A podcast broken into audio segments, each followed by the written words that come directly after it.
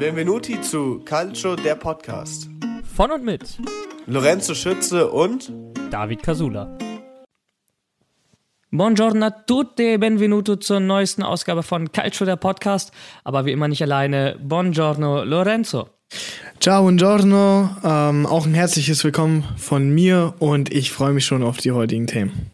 Wir blicken heute auf die letzten beiden vergangenen Spieltage des Campionato sowie über die anstehende Supercoppa Italiana am Mittwoch und natürlich auch auf die bisherigen Top-Neuzugänge bei den Serie A-Clubs. Andiamo. Kommen wir zur Stadionauslastung in Italien. Ein neues Covid-Protokoll ist vorgestellt worden von der Lega. Ähm, vor kurzem ist ja die Kapazität schon auf, äh, von 75 Prozent auf 50 gesenkt worden. Jetzt äh, treten neue Regeln in Kraft ab kommenden Wochenende. Plus Juventus gegen Inter in der Supercoppa sind nur noch 5000 Zuschauer zugelassen. Ähm, und das äh, Ganze gilt bis mindestens 23. Januar. Äh, wie bewertest du die Maßnahmen der Liga? Äh, ich habe da tatsächlich mal ein bisschen was nachgeschaut und ähm, das ist ja in Deutschland momentan, ähm, also geht zumindest in die ähnliche Richtung. Äh, Hans-Joachim Watzke hatte damals auch was dazu gesagt, äh, also vor kurzem hat er was dazu gesagt, dass äh, die Stadionauslastung beziehungsweise der Fußball so ein bisschen als äh, politischer Symbolträger dient. Also gut, kann jetzt auch ein bisschen weit gegriffen sein. Ich muss aber sagen, ich stimme ihm da äh, in, eine, in gewissermaßen zu. Er hatte nämlich auch darauf hingewiesen, dass halt zum Beispiel in geschlossenen Konzerthallen oder was auch immer, dass ähm, da relativ, also verhältnismäßig viele Zuschauer rein dürfen, aber so Freiluftstadien, ähm, da darf dann halt irgendwie nur 50 Prozent ausgelastet werden oder in dem Fall halt sogar nur 5000 Leute. Und äh, das ist dann ein bisschen äh, schwierig für den Fußball. Ja, ist ein bisschen schwierig auch irgendwie zu verstehen, wo die Sinnhaftigkeit da ist bei den ganzen Maßnahmen. Also ich habe den Überblick schon längst verloren. Ähm, er ist es ja auch so, genau dieser Punkt, den er auch angesprochen hat, finde ich ganz gut. Wir hatten es jetzt, glaube ich, bis vor zwei Wochen so, dass wir, ich weiß nicht, ob es deutschlandweit war, aber auf jeden Fall hier bei uns in Hamburg, glaube ich, bis zu 2000 Zuschauer in Indoorhallen zugelassen worden sind. Ja, eben, das also meinte bis vor zwei Wochen noch. Genau. Und, und jetzt irgendwie ist alles zu, im Stadion nur 5000, obwohl die Ansteckung deutlich geringer ist, weil es ja in der frischen Luft ist. Boah, schwieriges Thema. Ich finde auch, ähm, dass man da irgendwie nicht die richtige Entscheidung treffen kann. Ne? Man muss ja abwägen zwischen äh, Ansteckungsgefahr und ähm, ja, Leute eben die Möglichkeit geben, äh, sich zu vergnügen. Dafür geht man ja ins Stadion. Das ist total schwierig. Außerdem, ich bin gespannt, wie es läuft. Ja, ich auch. Außerdem muss ich auch sagen, ähm, hat ja eigentlich jedes professionelle Stadion äh, und ich gehe jetzt mal, also von den Top 5 Ligen aus natürlich, jedes professionelle, also jedes professionelle Stadion wird ja wohl die Infrastruktur haben, ähm, manche Reihen oder nur jede zweite Reihe besetzen zu können und somit halt noch einen gewissen Abstand halten zu können zwischen jedem Zuschauer, so dass sie physisch quasi nichts miteinander zu tun haben. Und es ist halt an der freien Luft, so wie du schon gesagt hast. Deshalb äh, denke ich, ist das auch ein bisschen überzogen halt, was das äh, mhm. bei Fußball betrifft. Ich finde auch, äh, dass diese Bilder verstehe ich auch immer nicht, wenn du so manchmal Stadien siehst, ähm, du hast es in der Bundesliga, aber auch in der Serie A, mhm. wo, keine Ahnung, eine bestimmte Anzahl zugelassen ist, aber die sind gar nicht gleichmäßig verteilt, sondern die sitzen dann alle trotzdem auf einer Tribüne und der Rest ist komplett leer. Ja, das ist Wo ich halt, mir auch genau. denke, dann, dann verteil die Leute oder dann setz auf die leeren Tribünen wenigstens auch noch mal ein paar hundert mit Abstand. Also irgendwie habe ich das Gefühl, dass äh, der Punkt mit der Politik im, im Fußball da ein großer Faktor spielt. Man möchte nach außen zeigen, hey, selbst der Fußball nimmt sich zurück, selbst wir beschränken die Zuschauerzahlen. Äh, bei, in der Allianz Arena ist überhaupt niemand seit äh, Monaten zugelassen. Aber letztendlich, mh, letztendlich äh, lassen sie die Leute da irgendwie trotzdem auf dem Haufen sitzen. Und ja. ähm, ja, fehlt ein bisschen dann das Verständnis jetzt nach zwei Jahren, dass man da immer noch keine Lösung gefunden hat. Ähm, ja, bleibt abzuwarten. Was ich gut finde, ist, dass es terminiert wurde bis Ende des Monats. Also es gibt so einen Lichtblick, so einen Tag, auf ist den man offener Schluss, kann, so einen nee. Tag X. Ja, genau. Ja, wie wir es ja oft in Deutschland haben, wo du nicht weißt, ähm, wie lange gehen diese Beschränkungen oder wie lange gehen diese Regeln, finde ich ganz gut, wenn du den Leuten sagst, hey, wir gucken erstmal bis zu dem und dem Datum Mhm. und äh, wenn die Zahlen sich ein bisschen stabilisiert haben oder runtergehen, dann äh, erhöhen wir wieder auf 25 Prozent oder so. Ja. Kommen wir davon, äh, von diesem Aufreger zu einer Menge anderer Aufreger, die wir dieses Wochenende in der Serie A hatten. Ähm, geht's gleich mal los mit vier Partien, die aufgrund von Corona und Quarantänesituationen gar nicht ausgetragen werden konnte. Beispiel Inter Bologna. Inter ist nach Bologna gereist, hat sich im Stadion warm gemacht, äh, obwohl sie wussten, dass äh, Bologna gar nicht antreten wird. Die sind gar nicht angereist. Hat so ein bisschen Vibes gehabt von äh, Juve Napoli von, von einem Jahr, ja. wo Juve dasselbe gemacht hat. Und äh, da stellt sich natürlich die Frage, wie geht man jetzt damit um? Und das neue Covid-Protokoll eben der Lega Serie A besagt, dass wenn eine Mannschaft 13 Spieler hat, die negativ getestet sind, inklusive Torhüter und Primavera-Spielern, musst du antreten, ansonsten verlierst du automatisch mit 0 zu 3. Kritisch, wir haben eine Community-Umfrage gemacht, da haben auch nicht gerade wenige ähm, dran teilgenommen, was mich gefreut hat. 100 Prozent der Befragten waren dafür, dass die Spiele wiederholt werden müssen. Ja, klar. Und man nicht, äh, ja. Wie siehst du das? Ja, finde ich, also hast du ja wahrscheinlich gerade schon ein bisschen rausgehört, finde ich ehrlich gesagt gut, wenn man es wiederholt. Ähm, ich meine, 13 negativ getestete Spieler inklusive Primavera-Spieler, dann, ey, ganz ehrlich, dann kannst du auch einfach den B-Kader auflassen, äh, auflaufen lassen aus der U23. Das, ich finde die Regel ein bisschen weit hergeholt. Ich finde 13 negativ getestete Spieler von den Leuten, die entweder die ganze Trainingswoche, also die ganze Vorbereitung für das Spiel mitgemacht haben in der A-Mannschaft oder aus der A-Mannschaft, dann finde ich das gerechtfertigt. Inklusive Primavera-Spieler, Mann, dann kannst du halt auch, wenn die Weißt du, also wenn wir es jetzt mal wirklich hart, also hart auf hart packen wollen, dann kannst halt auch einfach, äh, wenn die erste Mannschaft angenommen nicht auflaufen kann, aus der zweiten sind auch mehrere angeschlagen, kannst du auch die U17 oder U18 oder auch U19 auflaufen lassen, theoretisch. So. Was ja, absolut. Ja, das ist totale Wettbewerbsverzerrung. Genau. Also, ja. wenn du, es geht ja darum, man sagt ja immer so schön, der, der am Ende des Jahres oben in der Tabelle steht, hat es verdient, Meister zu werden. Mhm. Aber wenn du irgendwie, keine Ahnung, ein Drittel deiner Partien ähm, gar nicht mit deinem, mit, ja, mit deinen Spielern bestreiten konntest, aufgrund eben von Corona und Quarantäne, dann hast du einfach keine faire Chance, dann hast du einen Nachteil. Weil es ja vor Klar, allem den kann jeder treffen, aber trotzdem. Ja, aber es ist halt nochmal was anderes. Also mein Problem war jetzt zum Beispiel nicht, dass da eine mangelnde Qualität herrscht.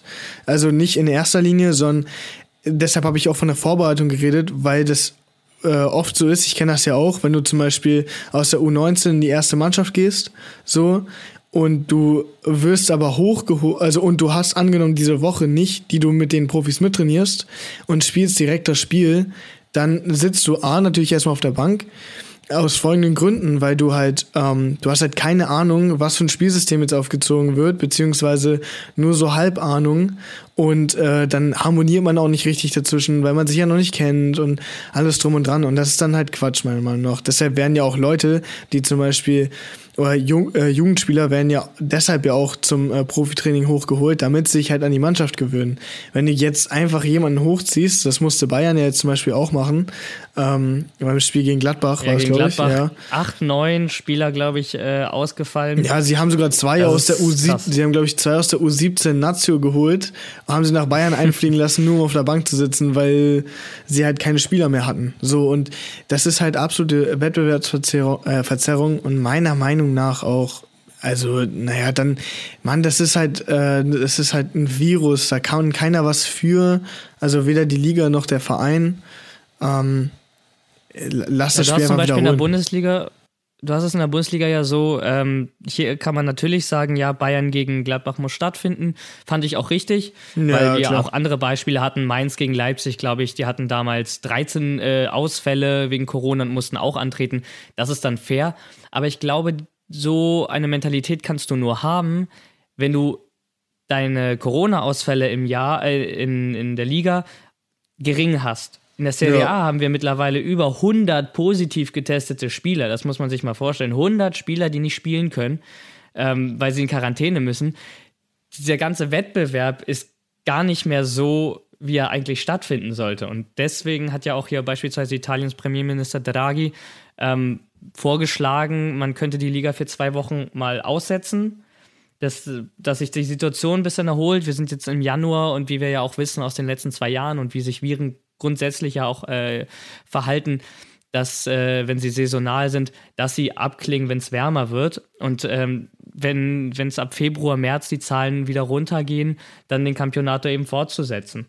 Ist seine Idee gewesen. Ähm, und dann könnte man die Spiele auch wieder komplett hinter verschlossenen Regeln durchführen. Einfach nur, um die Liga generell ja ordentlich einigermaßen zu Ende zu bringen. Finde ich, ja, schwierig. Ist eine schwierige Entscheidung. Ich glaube, die Liga kann es damit auch niemandem recht machen. Nee, also äh, da ist es ja halt auch schwierig, deshalb habe ich ja auch gerade angesprochen, dass halt keiner was für kann. Ähm, ist genauso wie wenn Leute sich äh, über andere Leute in Führungspositionen beschweren. Also ich will damit auch gar nicht sagen, dass man kein Recht dazu hat, aber man muss halt auch irgendwo verstehen, dass die Liga hier versuchen muss, alle irgendwie zu beglücken. Also einmal den Start muss, äh, müssen sie glücklich machen, einfach aufgrund des Corona-Protokolls und alles drum und dran. Sie müssen dann, äh, müssen sie auch noch äh, dafür sorgen, dass alle irgendwie ähm, gesundheitlich geschützt sind, dann auch noch, dass die Fans daran Spaß haben, genug Geld gemacht wird. Also man muss da als jetzt Liga-Vertreter muss man da halt auf ganz, ganz viele Sachen achten. Und das ist, also Entscheidungen werden oft leichter äh, aufgeführt in der Öffentlichkeit, als sie eigentlich sind, meiner Meinung nach. Deshalb mhm. kann man da, ich weiß nicht, wie du das siehst, aber ich bin der Meinung, man kann ja, halt dem. Verbanden nichts wirklich vorwerfen. Ja, es ist eben total schwierig. Es ist eine Situation, klar, jetzt kann man sagen, jetzt weiß man es seit zwei Jahren, aber es ist eine super schwierige Situation, es allen Parteien recht zu machen den Spielern recht zu machen, den Verein, den Fans, ähm, den Gesundheitsämtern und äh, dem Krankenhauspersonal und alle, die da irgendwie mit involviert sind. Und deswegen, ähm, ja, braucht man da, glaube ich, schon eine Menge Verständnis auch für solche Regeln ich bin einfach mal gespannt, wie sich das entwickelt. Also mich würde es natürlich freuen, wenn der Campionato stattfindet, wenn die Spieler ähm, schneller genesen sind, wenn man vielleicht auch die äh, Corona-Quarantäne verkürzt, also sagt auch irgendwie, du kannst dich nach äh, fünf Tagen bereits wieder freitesten und dann auch wieder am Trainingsbetrieb äh, teilnehmen. Ich glaube, das wäre so die beste Lösung, die man machen könnte. Beispielsweise, wo wir beim Thema Aufreger sind, ich fand es total kritisch, muss ich sagen, ähm, dass der SSC Neapel angereist ist mit Spielern, die von der ASL in Neapel in Quarantäne gesteckt wurden. Napoli ist mit beispielsweise Zielinski äh, angereist, der hat auch die letzten Minuten noch gespielt gegen Juventus und der hätte sich zu dem Zeitpunkt eigentlich in Quarantäne befinden müssen. Das ist angeordnet worden. Und das verstehe ich nicht, weil Du nee, sowas riskierst damit deine eigene Mannschaft, die gegnerische Mannschaft, dass die sich anstecken, dass die Ausfälle wieder haben. Naja, und vor allen Dingen setzt du auch irgendwo auch nicht, ein Zeichen, ne? Also, dass es dir halt einfach egal ist. So als so ein großer Club. Also, Neapel ist ja mit, also mit Abstand einer der größten Clubs aus ganz Italien. Ähm, also mit den großen sechs natürlich. Äh, und da setzt du ja auch ein Zeichen von Egalität, so, dass es dich halt einfach nicht interessiert. Und da komme ich wieder äh, darauf zurück. Fußballvereine, vor allem der Sport, weil er ja ebenso groß ist, ähm, wird er als politisches Sinnbild benutzt und wenn dann äh, sowas passiert, so, dann nehmen sich Leute daran Vorbild ja. und denen ist es dann auch egal. Es ist den Leuten eben schwer vermittelbar, wenn äh, du sie genau, in Quarantäne ja. steckst und gleichzeitig eben sagst, ja hier, aber die Fußballer können hier rumtouren, wie sie wollen. Mittlerweile befindet sich Zielinski auch in Quarantäne, aber er ist nach dem Juve-Spiel einen Tag später positiv nochmal getestet worden. Ja. So, da kann man einfach nur hoffen, dass er niemanden äh, angesteckt hat und äh, Napoli und Juve dann weitere Ausfälle verzeichnen müssen. Und eigentlich sehe ich da auch die Liga in der Pflicht, das zu bestrafen. Wir hatten das ja damals mit Lazio letztes Jahr äh, oder Anfang letzten Jahres, äh, als rausgekommen ist, dass die ebenfalls mit Spielern in der Europa League äh, angetreten sind oder Champions League, die am Samstag noch positiv getestet wurden, am Montag dann negativ und am Mittwoch wieder positiv und sie zwischendrin aber gespielt haben. Das geht halt nicht. Ja, sowas so, ist Quatsch. Da finde ich, sollte die Liga reagieren und auch nochmal ähm, ja, über eine Strafe nachdenken. Kommen wir jetzt aber, würde ich sagen, ein bisschen zu den sportlichen Sachen, auch wenn es da weiter um Skandale geht. Ähm, Milan gegen Roma am Ende 3-1. Ähm, ich würde sagen, ist auch äh, leistungsgerecht. Roma-Milan lange, fand ich, auf Augenhöhe, Möglichkeiten auf beiden Seiten, hoch unterhaltsam. Und Roma meinte irgendwie Milan äh, zwei verspätete Weihnachtsgeschenke machen zu müssen, beim 1 und 2 zu 0. Oh Einmal Gott, ein äh, Handelfmeter, völlig unnötig. Ja, wirklich und, äh, unnötig. das ist das Wort. Ja. Also ist, für mich ist es auch ein Elfmeter gewesen. Da kommen wir ja gleich zu. Es gab eine Menge Diskussionen über Elfmeter in den letzten Spieltagen. Ähm, das war für mich einer, da braucht er mit der Hand einfach nicht hingehen. Und ähm, zu Recht eben der Strafstoß für Milan. Auf der anderen Seite gab es zweimal eine kritische Situation für die Roma im Strafraum von Milan. Äh, Zaniolo wurde das Trikot förmlich vom Leib gerissen. Ja, das war meiner Meinung nach auch einfach ein Elfmeter. So. Ja. Ja. Eben. Und ähm, in der zweiten Aktion ist er äh, auch noch mal am Knie getroffen worden. Ja, mindestens einer hätte gegeben werden müssen. Und daher kann ich auch verstehen, äh, die Sicht der Roma-Fans, wenn Milan in dem Spiel einen kriegt und auf der Gegenseite etwas passiert, was ja meiner Meinung, ne, in dem Fall ist natürlich äh, subjektiv, auch ein Foul ist, dann äh, klar, also ja, fühlt sich die Roma in dem Fall natürlich benachteiligt. Definitiv. Also ich meine, ich verstehe das, dass wenn zum Beispiel es ein taktisches Foul, wenn es irgendwo im Mittelfeld passiert, schneller gegeben wird als im Strafraum, logisch, weil da ist die äh, Konsequenz ja auch nicht so verheerend. Ähm, aber wenn dir jemand wirklich, also dich quasi zum Trikottausch zwingt, im, mitten im Spiel, äh, im Strafraum, Mann, dann gibt's da halt einen Elfmeter. Der Typ hat den ja mit beiden Händen das Trikot ja fast weggerissen. Das war, also das war ein bisschen ja. zu viel des Guten. Ey, du konntest den gesamten Bauch von Saniolo ja, sehen. Also ich finde, ab dem Moment sollte man vielleicht doch mal den Wart checken, ob da vielleicht doch irgendwas Unfaires in dem Moment passiert ist, was man vielleicht mit Elfmeter hätte ahnden müssen. Ja, ähm, ja letztendlich gab es die beiden möglichen Elfmeter für die Roma nicht. Und Milan hat dann äh, kurz vor Schluss ähm, sehr stark in einem wunderbaren Konter den Deckel drauf gemacht. Ja, Schiedsrichter Kifi, für mich schwacher Auftritt.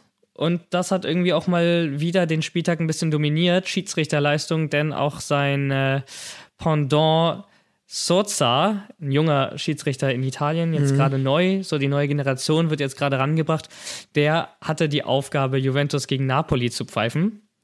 Und äh, ich weiß nicht, ob er die richtige Wahl war, weil er offensichtlich dem, dem Druck oder ja, diesem Ausmaß der Partie nicht standgehalten hat. Ähm, dass es überhaupt stattfand, stand ja auch lange auf der Kippe. Ne? Gab ja auch wieder Diskussionen. Ja. Hat dann stattgefunden, Juve mit sieben Ausfällen, Napoli mit acht irgendwie fair. ähm, gut, bei Napoli fair, haben schon stimmt, wichtigere ja. Spieler gefehlt. Also ich muss schon sagen, also bei Napoli haben Koulibaly und Osiman beispielsweise gefehlt. Das ist da, das ist äh, schmerzhafter als bei Juve mit äh, Pinzolio. Auch wenn ich natürlich äh, den Goat hier nicht äh, kleinreden möchte. Nee, Pinzolio ist, äh, also wenn es hier irgendeinen Goat gibt, ähm, dann, also vor Ronaldo und Messi ist es auf jeden Fall Pinzolio. Äh, ja, absolut. Ich glaube, da wird auch keiner widersprechen. Nee. Nee, nee, nee. Kein Grund. Also, also, wenn einer, also das war ja auch damals so, als Ronaldo zu Juve kam, war es ja auch so, dass er nur wegen Pinzolio gekommen ist. Das war ja. Eben. Ja. Hätte Pinzolio sich nicht eingeschaltet, wäre er bei Real geblieben. Ja, also wäre ich aber auch an seiner Stelle. so, dann hatten wir es ja so. Ähm, die Partie hat stattgefunden, wie gesagt, und äh, Italien wäre halt nicht Italien, wenn es in so einem Spiel nicht auch äh, Situationen gibt, wo sich beide Fanlager danach aufregen. Bei Juve war es so, Handspiel Mertens, ja, nein, vielleicht, war hat sich's nicht angeguckt. Ähm, ziemlich zentraler Schuss und äh, ja, für mich ist es dann ein Handspiel. Äh, besagte Szene hatten wir ja auch bei Instagram zur Auswahl gestellt, ähm, um mal die Community auch mit einzubinden. Ist Juve in dem Moment benachteiligt worden? Nein. Also ja und nein. Ähm, folgendermaßen. Es gibt leider sehr viele Fehlentscheidungen.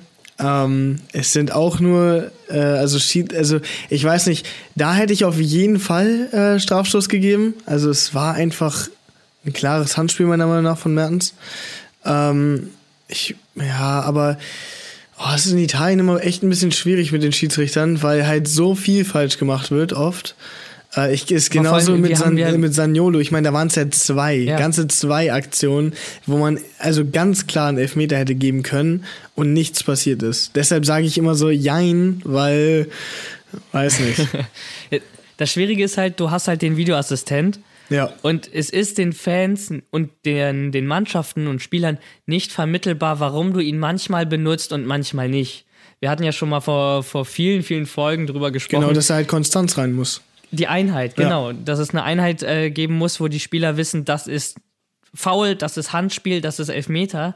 Ähm, und hier schaltet sich der Wahr ein. Und ähm, ja, es ist schwierig zu vermitteln, wenn du ihn eben äh, manchmal benutzt und manchmal nicht. Das äh, wirkt irgendwie für Fans, wir haben ja alle eine subjektive Brille dann auf Klar, in dem Moment, ja. wenn so ein Spiel ist, ähm, dass man wissentlich benachteiligt wird, weil man sich fragt, wieso wird das sich jetzt nicht angeguckt? Wie viel dann am Ende emotional ist und wie viel wirklich, das sei mal dahingestellt. Äh, der Culture ist eben emotional. Das macht ihn ja auch eben so äh, interessant. Aber kritische Situation auf jeden Fall. Und was ich, ähm, gut, wir haben es ja letzte Folge gesagt, dass wir Juventus-Fans sind. Was mich sehr gestört hat, ist, in der ersten Halbzeit ist zur Pause gepfiffen worden, als Juventus einen Freistoß hatte. Und das Spiel ist abgepfiffen, äh, abgepfiffen worden, als äh, Juventus noch eine Ecke bekam. Ja, Die Ecke also, wurde nicht mehr ausgeführt, obwohl es noch in der Zeit lag. Da wollte ich auch noch Und mit dir drüber das reden. alles gepaart, ja. ja, das alles gepaart mit dem Handspiel, ja, hinterlässt irgendwie ähm, ja ein, ein unzufriedenes Gefühl also, bei mir und wahrscheinlich auch bei, bei der dir. Ecke muss ich sagen, ja, bei mir ist, also das, das mit dem Eckball habe ich gar nicht verstanden. Wirklich, das habe ich überhaupt nicht nachvollziehen können. Mhm. Also klar, es war schon Nachspielzeit der Nachspielzeit. Aber in dem Fall ist es halt so, die Aktion wurde ausgeführt, sie war noch nicht zu Ende. Also nach dem, nach dem Freistoß so, also wurde halt abgefälscht ins, äh, ins Aus, so, dann gibt es einfach ganz klar nochmal eine Ecke. So, Punkt. Dann gibt es nicht, also dann ist es nicht so, dass man abpfeift. Dann gibt es noch eine Ecke, wird diese Ecke geklärt oder halt nochmal ins Aus. Gab es schon oft genug, dass dann sogar nochmal eine Ecke passiert. Wird diese geklärt, dann ist alles entspannt. Dann ist halt, ja, dann ist es halt so. Dann, dann wurde das halt nichts. Aber nee, also wirklich, es war ja nicht mal so, dass der Freistoß gegen äh, auf dem Torwart geprallt ist, der dann irgendwie weg mhm. und so. Es war ja nicht mal eine lange Aktion. Der Freistoß wurde geschossen, abgefälscht ins Aus. Dann gibt es ja. einfach nochmal eine Ecke. So. Und vor allem äh, mit Hinblick darauf, dass äh, Neapel ja auch äh, offensichtlich sehr zufrieden war mit einem Punkt ja. in Turin. Ähm, klar, wenn du mit so einer Mannschaft anreist, äh, wo viele fehlen, dann nimmst du diesen Punkt natürlich mit. Und dementsprechend haben die ein sehr langes Zeitspiel zelebriert. Und Juve ist zum Schiri hingegangen immer wieder und hat hier gezeigt, das lässt du aber auch alles nochmal nachspielen. Und der Schiedsrichter hat in solchen Situationen genickt und auf seine Uhr gezeigt. Und deswegen verstehe ich nicht, dass er überpünktlich die Nachspielzeit auch abpfeift in einer Ecke. Ähm, weil das muss er normalerweise auf die Nachspielzeit nochmal drauflegen. Ja. Und sei es nur diese eine Ecke. Calciopoli. Aber gut. Nein, Spaß. ja, genau. La Juve Ruba. ja. Ist jetzt so, Juve spielt 1 zu 1 gegen Napoli, hilft beiden jetzt nicht wirklich viel. Napoli, ähm, ja, verliert damit ein bisschen den Anschluss, hat sich jetzt ja im letzten Spieltag aber wieder gefangen und gewonnen. Und da ist auch schon die Überleitung zum 21. Spieltag. Auf den kommen wir aber gleich zu sprechen. Vorher machen wir kurz eine Pause. Werbung in rund 40 Folgen habt ihr mich jetzt schon sagen hören, I want to tell you about the Beatles. Ich habe euch die Geschichten zu ihren Alben und ihren Songs erzählt, euch ihre wichtigsten Wegbegleiter und Vertraute vorgestellt und natürlich die Orte, die für die Bandgeschichte eine wichtige Rolle spielten. Habt ihr die drei bisherigen Staffeln schon durchgehört? Nein? Na, worauf wartet ihr dann noch? Rein in den Podcatcher eurer Wahl und einfach mal losgehört. Und folgt gerne auch unserem Instagram-Kanal iwtty-Beatles Podcast. Werbung Ende. Und da sind wir auch wieder zurück aus der Pause mit dem 21. Spieltag. Inter Mailand gegen Lazio Rom, Insagi gegen seine alte Liebe. Und äh, ja, halten wir es kurz. Inter dominant mit verdienter Führung. Lazios Ausgleich eher ein bisschen glücklich. War ja auch ein Riesenbock von Handanovic. Ja. Schon wieder. Schon wieder ein Torwartbock, äh, ja Ja, das äh, ist ein bisschen häufig zu beobachten bei ihm. Gut, Inter ist jetzt wohl auch an äh, Onana von Ajax Amsterdam dran, mhm. wird vielleicht damit diese ja, Lücke schließen, beziehungsweise Handanovic ist ja auch nicht der Jüngste, ähm, ihn ordentlich beerben. Bleibt abzuwarten, aber offensichtlich haben die wohl schon so einen Vorvertrag unterschrieben und im Sommer ähm, ja, wird es dann perfekt gemacht. Und Inter ist damit wieder Tabellenführer. Vorher war es ja Milan ähm, und das, obwohl Inter noch ein Spiel in der Hinterhand hat, weil wir ja noch nicht wissen, wie die Partie gegen Bologna gewertet wird, ob es jetzt 3-0 oder ein Wiederholungsspiel gibt. Das äh, bleibt abzuwarten. Aber ich glaube, das Spiel, über das wir reden müssen heute, ist die Roma gegen Juventus. Ein absolut verrücktes Fußballspiel. Was ein Spiel. Was ein Spiel. Unfassbar. Wirklich. Sieben Tore von 3-1 kommt Juve auf 4-3 zurück. Ähm, aber ich würde sagen, wir gehen chronologisch nach. Die Roma hat es sehr, sehr gut gemacht, mhm. ähm, ja. hat hochgepresst, Juventus echt vor Probleme gestellt damit. Und Juventus Zuteilung war echt Vogelwild. Hat man beim 1-0 von Abram gesehen nach der Ecke. Keine Zuordnung. Mann, das gegen dahin, zwei Spieler setzt Juventus, er Ey, das habe ich aber auch schon, habe ich aber auch schon oft angesprochen jetzt in den letzten Folgen. Juventus Verteidigung kommt mir manchmal vor wie so ein löchriger Schweizer Käse, wirklich. Nur dass da einfach noch mehr Löcher drin sind. Das ist wirklich, also das, das, ist eine Zumutung teilweise, was da an Verteidigung gespielt wird. Ähm, ja, genau, gehen wir chronologisch vor. Dann kam natürlich der Ausgleich von Paulo Dybala. Genau. Absolut wunderschöner Treffer. Ich muss auch äh, sagen, also noch schöner als das Tor fand ich seine Annahme. Der Ball wurde ja so halb hoch gespielt, relativ druckvoll von Chiesa, von links nach rechts rein. Äh, er hat ihn angenommen. Also der Ball hat, ist kurz aufgekommen, hat kurz gebounced und ist dann direkt liegen geblieben vor ihm. Und dann konnte er ihn schön reindrehen. Also das war mit der sehr, Innenseite sehr stark, wirklich. Ja sehr schön so. Und bei Dybala ist es ja so ein bisschen das äh, Marco Reus-Phänomen, nenne ich das. Oft verletzt, aber sobald er wieder da ist, braucht er nicht lang, um wieder äh, auf absolute Höchstleistung zu kommen. Und das äh, macht ihn auch so wertvoll für Juve, auch wenn er immer so oft verletzt ist, wie ich finde. Ist halt einfach ein wichtiger Faktor für Juve. Ja. Dann äh, hatten wir es so, dass Juve nach der Pause, 48. Minute, ziemlich kalt erwischt wurde abgefälschter Ball, wirklich völlig ungefährliche Aktion. De Chilio, äh, ja, fälscht den irgendwie ab, äh, der droppt hoch über Chesney ins Tor. Ich weiß nicht, mich äh, hat in der Situation, ich bin ja selber Torhüter, ähm, so das Gefühl überkommt, der Ball ist sehr lange in der Luft. Und Chesney ja. guckt dem sehr lange hinterher. Klar ist es schwierig zu reagieren, aber der Ball ist so lange in der Luft, ist wenigstens zu versuchen, wäre meiner Meinung nach drin gewesen. In Situation ja, ist natürlich schwierig. Finde ich, also ich verstehe dein Argument, wobei ich aber auch irgendwo auf den Kommentar vom, ähm, vom, vom, vom, vom Kommentator äh, zurückgreifen muss, der nämlich gesagt hat, das war, glaube ich, beim 3-1 äh, der Roma, äh, da hat er gesagt, jedes Tor, was Chesney kassiert hat, war tatsächlich in die Richtung unhaltbar. Da kannst du halt auch, also auch der Freischuss der Roma, der dann danach kam, Mann, der war Absolut im Winkel krank. gezimmert, da kannst du gar nichts machen. Das war wirklich krass. Absoluter Traumfreistoß von Pellegrini. Ja. ja wirklich, ja. das war, ich, ich hatte es im Gefühl, ne? Also da gibt es diesen Freistoß, äh, Quadrado kriegt gelb.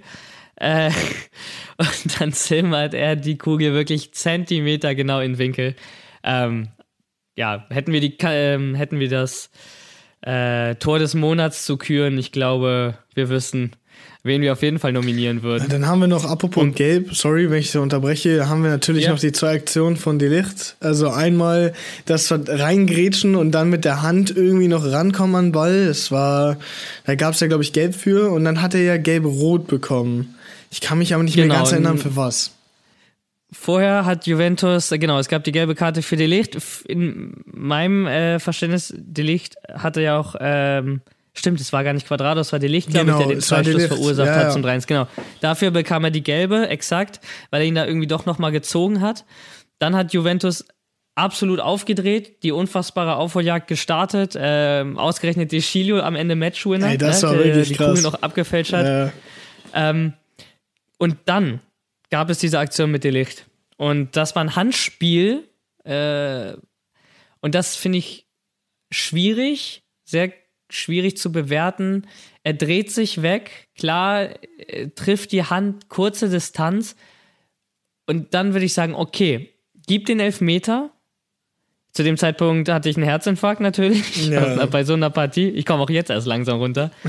Gibt den Elfmeter, aber die gelbe Karte, und da stimme ich auch mit den Kommentatoren von The Zone überein, ist absolut lächerlich. Ja, das war Weil Quatsch, nicht wirklich. jedes Handspiel ist eine gelbe Karte. Nee. Eine gelbe Karte ist, wenn du ein absichtliches Handspiel machst. Wenn du dich wegdrehst und den Ball damit blockierst, gut, gib den Elfmeter.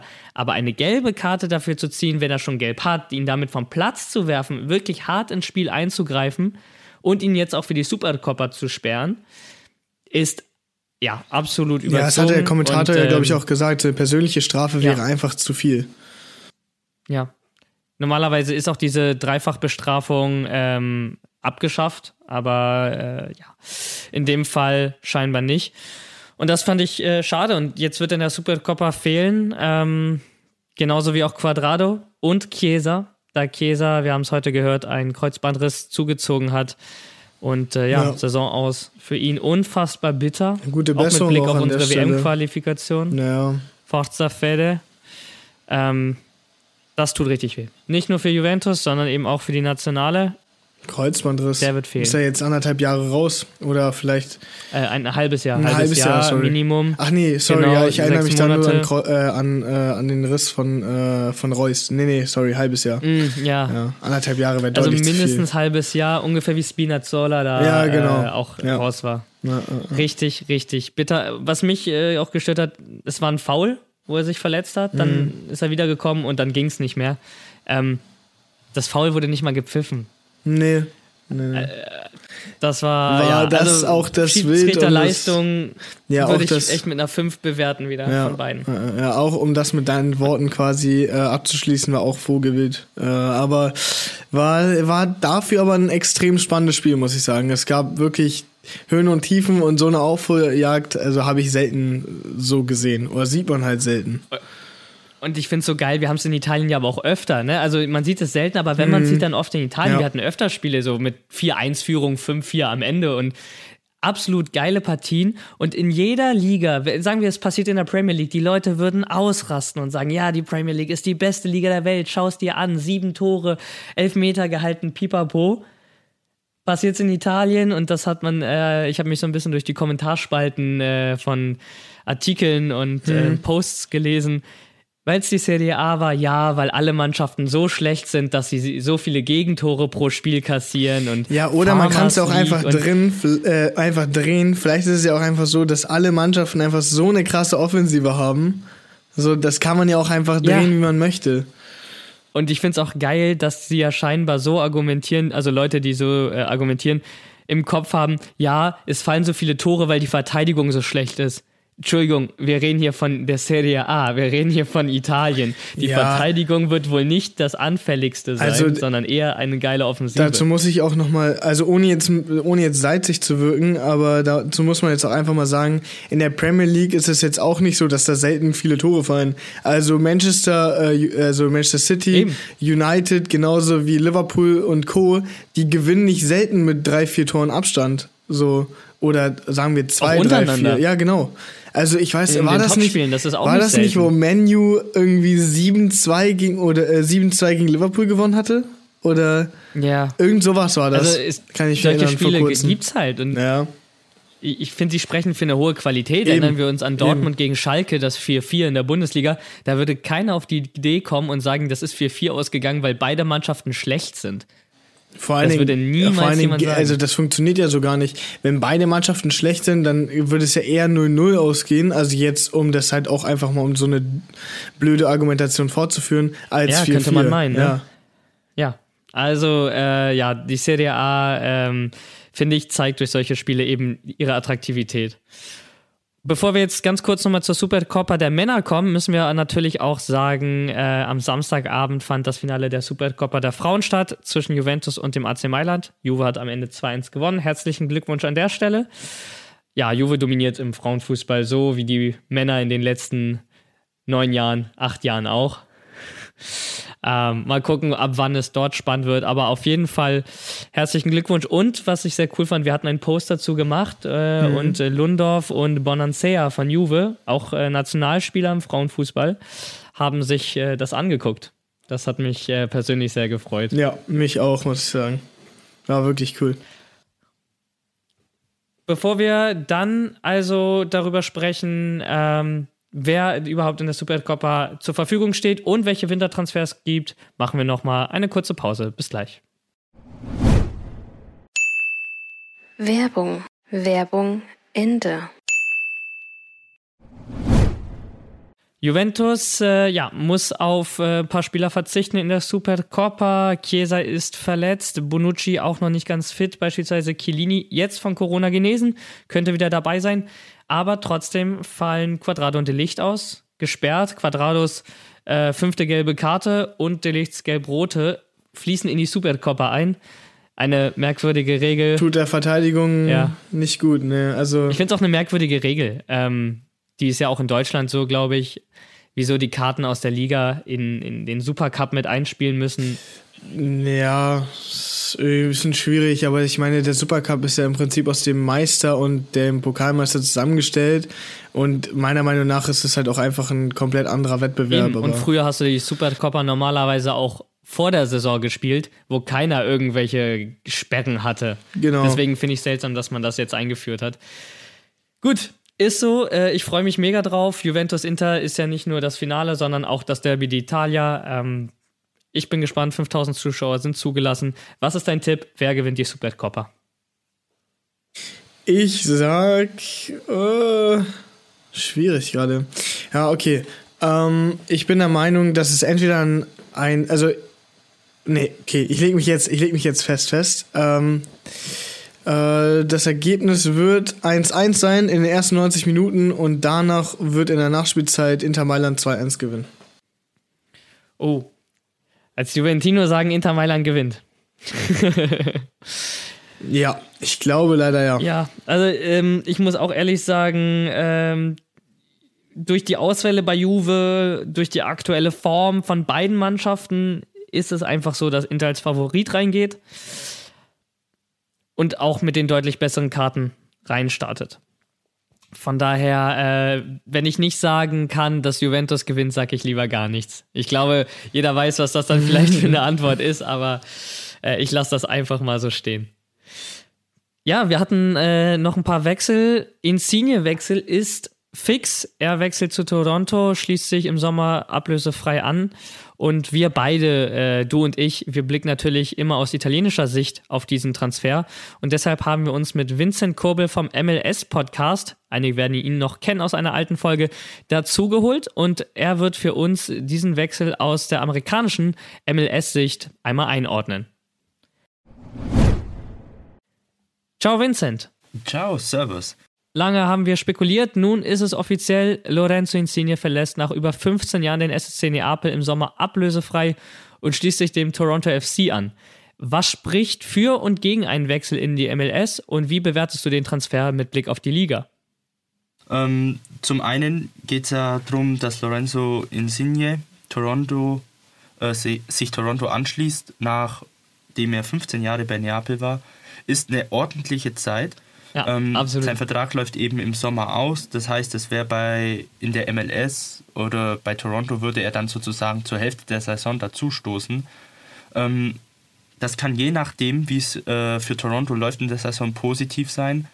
Wenn sie noch gut dabei sind, um die Playoffs oder vielleicht schon im Playoff geschehen, ähm, um den oberen Plätzen mitkämpfen, dann ist es bestimmt ein sehr guter Impact, um nochmal den Team zu pushen, um vielleicht äh, erfolgreiche Playoffs zu absolvieren ähm, versemmelt Toronto wieder die Saison wie letzte Saison, ähm, dann wird es halt vielleicht dann nur ein bisschen einen Hoffnungsschimmer für die nächste Saison geben. Dann kann sich Insigne noch gut einspielen die restliche Zeit und ähm, dann kann man nur auf 2023 hoffen. Aus Torontos Sicht natürlich. ja, ähm, ja, was spricht gegen einen Wechsel in die MLS, beziehungsweise für einen Wechsel? Für einen Wechsel spricht bestimmt, da man bei Toronto eine relativ große Umstrukturierung äh, vorfinden wird nach der katastrophalen letzten Saison. Der GM ist gewechselt, der Trainer ist gewechselt, viele äh, Spieler verlassen den Verein, unter anderem auch DPs wie Altidor. Michael Bradley soll äh, seinen DP-Vertrag umwandeln in einen normalen Vertrag. Ähm, Angeblich ist er auch damit einverstanden. Das heißt, es wird noch ein zweiter DP kommen, Designated Player. Das sind eben Spieler, die ein höheres Gehalt wie der Salary Cap verdienen in der MLS. Und da gibt es immer drei pro Team. Okay. Und ähm, dafür spricht natürlich absolut das Gehalt. Ähm, es spricht aber auch dafür, dass er eben mit dem Team jetzt einen neuen Umschwung miterleben kann. Das Team möchte sich, oder das, der ganze Club möchte sich neu aufstellen und Insigne ist dann der zentrale Punkt dafür. Er ist natürlich auch einer der Stars der MLS. Ähm, der Trubel wird vielleicht nicht so groß sein wie in Europa. Vielleicht am Anfang so, die erste Zeit, wenn er dort ankommt, aber es wird sich ein bisschen beruhigen, würde ich mal stark davon ausgehen. Ähm, mhm. Aber er ist trotzdem so einer der angesagtesten Spieler und was auch dafür spricht, wenn er es möchte, das kommt auf den Spieler drauf an, aber er muss den jungen Spielern viel beibringen. Er muss den äh, jungen Spielern zeigen, ähm, wie zum Beispiel der italienische Fußball geht, äh, was er so gelernt hat in seiner Karriere und diesen Spielern weiterbringen. Das ist halt in der MLS bei so Allstars vor allem, ähm, erwartet man das von diesen Leuten, Einfach weil die extrem viel Wissen haben. Insigne hat ja Champions League gespielt, Europa League gespielt, äh, sau viele Spiele in der Serie A auf höchstem Niveau. Also er weiß eigentlich, wie das geht. Und wenn er das ja. gern macht, ist äh, bestimmt eine Top-Ausgangslage. Ähm, zudem ist die Stadt Toronto mega schön. Also er spielt vor einer traumhaften Kulisse Fußball. Die Fans sind eigentlich auch relativ gute Fans oder eine der besseren Fangruppierungen der MLS. Ähm, und natürlich er probiert ein neues System aus. Ähm, weg vom europäischen Fußball hin zu einem Ligasystem mit Conferences, wo man die Supporter Shield gewinnen kann, wo es am Schluss Playoffs gibt, wo es eben den Salary Cap gibt und, und pipapo. Also es ist einfach ein ganz neues System, nochmal ein neuer Input in seiner Karriere. Und ähm, das kann vielleicht auch mal ganz spannend sein. Absolut. Was dagegen spricht vielleicht ist, meiner Meinung nach ist, ist äh, spielt Insigne für die MLS noch zu gut also es soll jetzt nicht irgendwie herabwürdigend klingen, aber ich finde, ein Insigne hätte locker noch in einem Champions League-Team Platz gefunden, wo er regelmäßig bis hin zum Stammspieler eigentlich ist. Er ist 30 Jahre alt äh, und einfach noch extrem gut drauf. Deswegen verwundert es mich, dass er wechselt. Klar, es bietet sich an, weil sein Vertrag ausläuft und so einen Einjahresvertrag zu machen ist vielleicht auch blöd und zwei Jahre, ähm, dann ist er 32. Ob sich dann noch so viel, klar, eine MLS rentiert sich dann trotzdem noch, aber dann ist er halt wieder so ein typischer Altstar. Mit 30 geht es vielleicht gerade noch so. Mhm. Und was vielleicht auch noch dagegen sprechen könnte, ist halt einfach, ähm, je nachdem, wie fit er sich hält, kann er aber schnell abbauen. Beste Beispiele sind eben ein Higuain, der das Ganze viel zu locker nimmt und der baut ab und nimmt zu und also Körpergewicht, äh, ja, da muss er halt aufpassen, dass er da nicht zu schnell in einen Trott reinfällt, dass er sich trotzdem fit hält und die ganze Liga ernst nimmt. Er darf es nicht zu locker sehen, er darf die Liga nicht unterschätzen. Das ist vielleicht gefährlich, weil sonst ist er schnell halt irgendwie kein Star mehr, sondern nur noch ein Mittelklasse-Spieler, weil Higuain ist vom Namen her ein Big Player, aber vom Spielerischen ist er Mittelmaß. Also und da muss vielleicht Insigne ein bisschen aufpassen, was auch dagegen spricht, weil das kann schnell passieren, wenn der Charakter nicht stimmt.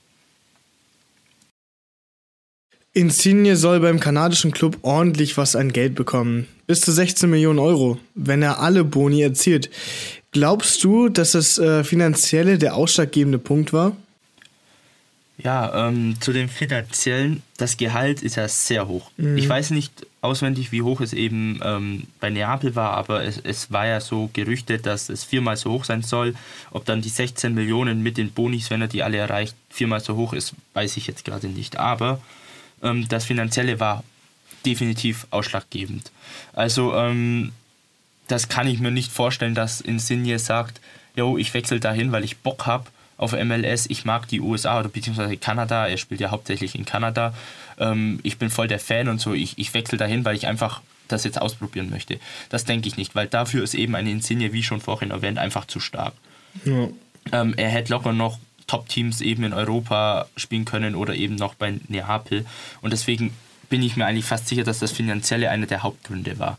Es ist richtig geiles Geld. Wenn er schlau anlegt und alles Mögliche hat er ausgesorgt für sein ganzes Leben und vielleicht auch für seine Kinder oder Familie, wie auch immer. Ähm, deswegen wird das einer der Hauptgründe gewesen sein. Und ähm, Toronto ist halt auch bekannt dafür, einfach viel Geld auszugeben, vor allem Gehälter.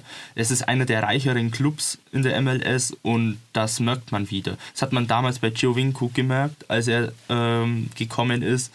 Ähm, Ja. Das hat man bei Altidor, der mit Fettgeld angelangt ist, angelockt worden ist. Ähm, man sah es jetzt auch letzte Saison bei äh, Jefferson Soldeto.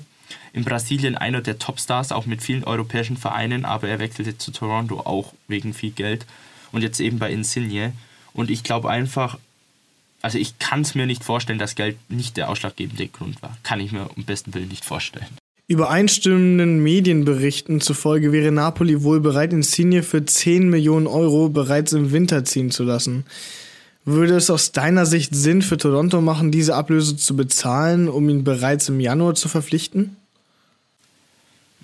Meiner Meinung nach würde es keinen Sinn machen, dass Toronto 10 Millionen Euro zahlt. Sie sind zwar reich, haben viel Geld, aber so viel Geld auch wieder nicht, weil mit Insigne werden sie keinen Wiedergewinn machen. Ähm, er hat ja einen Vertrag auf, boah, waren es jetzt drei oder fünf? Ich glaube fünf Jahre sogar unterschrieben. Oder, oder drei, ich bin mir gerade nicht mehr sicher, aber sie werden keinen Wiedergewinn aus ihm zielen. Und so viel Merchandising werden die nicht einnehmen oder verkaufen oder so hoch sind auch nicht die Gewinnausschüttungen der nordamerikanischen Champions League oder der MLS, dass die 10 Millionen reinkommen. Das werde ich mir nicht vorstellen können. Außer Neapel und Toronto einigen sich auf eine niedrigere Ablösesumme, aber dann müsste sie vielleicht bei ah, 7 Millionen drunter liegen. Das wäre ja dann schon arg wenig. Ja. Ähm, deswegen würde ich mal stark davon ausgehen, dass er erst im Sommer, wenn der Vertrag offiziell abläuft, ähm, zu Toronto wechselt. Wenn sie die 10 Millionen zahlen sollten, wäre es eine fette Überraschung. Ich würde es nicht verstehen, ähm, weil normalerweise haben sie das Geld nicht. Und ja, also nee, 10 Millionen sind da einfach viel zu viel. Und äh, der Wechsel im Januar wird daher nicht passieren. Für Neapel ist vielleicht auch blöd, wenn Insigne dann noch nur so ein, äh, was heißt blöd, eigentlich ist er besser, wenn er noch die Saison fertig spielt für Neapel. Ähm, kann er durchaus helfen und seine Leistungen sehen ja eigentlich nicht so schlecht aus. Also von dem her ist es auch für Neapel vielleicht besser, wenn Insigne noch bleibt bis Saisonende und dann läuft es auch ein bisschen im Schöneren aus. Vielleicht er war sehr lange Zeit beim Verein und der Vater und er lässt den Vertrag auslaufen und wechselt dann. Ist ja dann auch nicht so der, der schlechteste Abgang, würde ich mal sagen. Toronto FC scheint ja irgendwie ein Faible für italienische Offensivspieler zu haben. Nach Sebastian Giovinco und Lorenzo Insigne soll nun wohl auch Interesse ähm, im Sommer ebenfalls ablösefreien Andrea Bellotti vom FC Turin bestehen. Wie bewertest du diesen möglichen Transfer? Ja, Toronto und seine Italiener. ähm, ich glaube, also vor allem ein Andrea Bellotti, klar, äh, wie schon mal vorhin erwähnt, ein DP-Slot wäre ja noch frei. Und ähm, Bellotti könnte diesen einnehmen, aber dann gibt Toronto echt schon mächtig Geld aus. Ähm, ich denke, man wird auch Bellotti mit sehr viel Geld locken. Mit 28 Jahren ist er ja noch in einem sehr guten Alter und wäre natürlich auch für die MLS Bombe. Also wenn Insigne und Bellotti in Toronto spielen, wäre das ein Sturm holla die Waldfee. Also das wäre wirklich stark. Man müsste nur schauen, wie sie es rüberbringen. Liegt natürlich auch viel dran, wie ernst die Spieler die MLS nehmen und wie gut sie dabei sind. Solange sie nicht eben einen Higuain machen, ist, ähm, kann Toronto da echt eine Macht werden. Ich denke aber eher nicht, dass Bellotti kommt. Hm, vielleicht, ich glaube, äh, bei Bellotti läuft ja auch der Vertrag aus. Aber ich denke mal, dass er nochmal Europa ranhängt, nochmal einen irgendwie so einen Vertrag für zwei, drei Jahre unterschreibt und dann nochmal in die MLS versucht zu kommen, wenn er Bock drauf hat. Ich weiß ja nicht, wie, so, wie viel Lust ein Bellotti hat. Ähm, würde ich als eher unwahrscheinlich beschreiben. Äh, aber gut, bei Giovinco, der hatte damals auch gute Angebote, war noch relativ jung. Ähm, ich weiß jetzt bloß nicht mehr, ob man den jetzt mit Bellotti vergleichen kann, als er damals gewechselt ist. So hart habe ich den jetzt nicht verfolgt. Aber es, ja, da würde ich jetzt mal eher Nein sagen. Aber was eben auch noch eine Option ist, ähm, was ich gelesen habe, ist ja ein weiterer Italiener, der im Anmarsch sein sollte, nämlich ähm, ähm, Mimo Crescito, ich hoffe, ich spreche ihn jetzt richtig aus, von Genua. Ist ja auch schon ein etwas älterer Spieler und Kapitän, soweit ich weiß, bei Genua. Und ähm, er könnte zu Toronto wechseln ohne DP-Vertrag. Er verdient jetzt nicht so viel und auch in seinem Alter und Standing ähm, hat er jetzt, äh, kann man ihn locker ohne DP-Vertrag verpflichten. Ähm, wäre auch ein Verteidiger, also für Toronto vielleicht auch nicht ganz so schlecht, sich nur auf die Offensive zu konzentrieren, sondern auch defensiv. Und natürlich auch ein weiterer Italiener. Ja. Ähm, ja, also die haben irgendwie Bock auf Italienisch, sie haben Bock auf äh, Italiener und ehemalige Serie A-Spieler. Was heißt ehemalige auf Serie A-Spieler? Und ähm, da kann man echt gespannt sein, was sich da noch so entwickeln wird. Aber wie gesagt, ähm, Crescito, wenn ich jetzt richtig ausspreche, mal, äh, denke ich, ist durchaus wahrscheinlicher Transfer, wenn da was dran ist. Bellotti eher nein und Insigne, wie gesagt, im Winter. Ja, also Win Winter, wieso Winter? Ja, halt die äh, im Sommer, wenn der Vertrag ausläuft. Ähm, ich verwechsel das halt immer, weil in der MLS ist sozusagen, was bei uns in Europa die Sommerpause ist, ist bei denen die Winterpause. Und dann sage ich immer zur Sommerpause in der MLS die Winterpause, weil das die kürzere Pause ist. Irgendwie so Gewohnheit, europäisches Denken, was auch immer. Ja, also Insigne im Sommer. Ja, und dann nochmal vielen Dank dass, für die Einladung, dass ich dabei sein durfte und hier noch meinen Senf dazu gegeben habe. ähm, ich hoffe, ihr kommt alle gut noch weiter ins neue Jahr. Ihr seid gut ins neue Jahr gestartet vor allem. Und dann hoffen wir noch auf einen spannenden Serie A, auf eine spannende Rückrunde in der Serie A. Und man hört sich wieder. Bis dann. Ciao. Grazie, Vincent, für deine Einschätzung. Das hat uns auf jeden Fall mal einen anderen Einblick auf die Situation gegeben.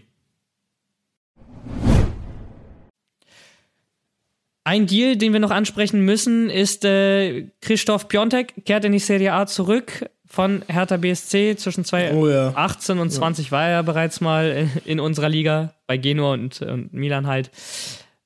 Der Deal besteht aus einer Leihe und einer Kaufoption von 15 Millionen Euro. Ähm, der Florenzangriff mit Vlahovic, Piontek, Ikone haben sie ja auch noch geholt. Äh, absolut Granate. Muss man mal echt schauen, dass die, wie, wie Vlahovic gesagt hat, er wird Florenz noch nach Europa führen. Mit diesem Angriff definitiv möglich. Und was natürlich cool ist, ähm, Piontek hat auch äh, unseren Post gesehen, den wir gemacht haben. Also ja, keine Ahnung, wenn ein Profifußballer sowas sieht, freue ich mich immer. ja, definitiv. Die Früchte. Vor allen Dingen, wenn man auch noch über ihn schreibt, ne? Und wenn man über ihn schreibt. Wir, ich hat, wir hatten ja dieses äh, Bentornato Christoph äh, gepostet und äh, das hat er sich angeguckt. Das freut mich. Genau, und äh, die Roma verpflichtet Sergio Oliveira vom FC Porto, ebenfalls Maitland Nil von Arsenal, ausgeliehen bis Juni. Ähm, und Napoli hat sich ebenfalls verstärkt mit Axel Tuan-Sebe. Fun Fact, und ich glaube, das wissen die wenigsten, ich habe es auch erst durch IFTV ähm, rausgefunden, er hält den Guinness-Weltrekord. Weißt du für was? Für? Nee. Für den schnellsten Sieg in Hungry Hungry Hippos. oh, okay, in okay. 17,36 Sekunden hat er das Spiel gewonnen. Also wenn er so Was? wie er Hungry okay. Hungry Hippos spielt, für Napoli spielt, dann greifen die definitiv auch nochmal ins Titelrennen ein. Auf jeden Fall. Das war's von uns für diese Folge. Ich hoffe, euch hat's gefallen. Mir auf jeden Fall. Vielen Dank, Lorenzo. Vielen Dank auch an Vincent für seine Einschätzung. Und ich wünsche euch noch einen sehr schönen Tag. Bleibt gesund und wir hören uns dann nächste Woche. Ciao, ciao.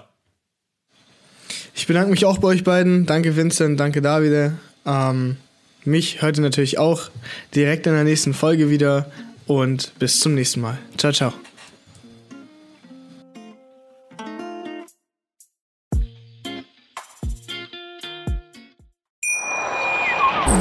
Wie baut man eine harmonische Beziehung zu seinem Hund auf? Puh, gar nicht so leicht. Und deshalb frage ich nach, wie es anderen Hundeeltern gelingt, beziehungsweise wie die daran arbeiten.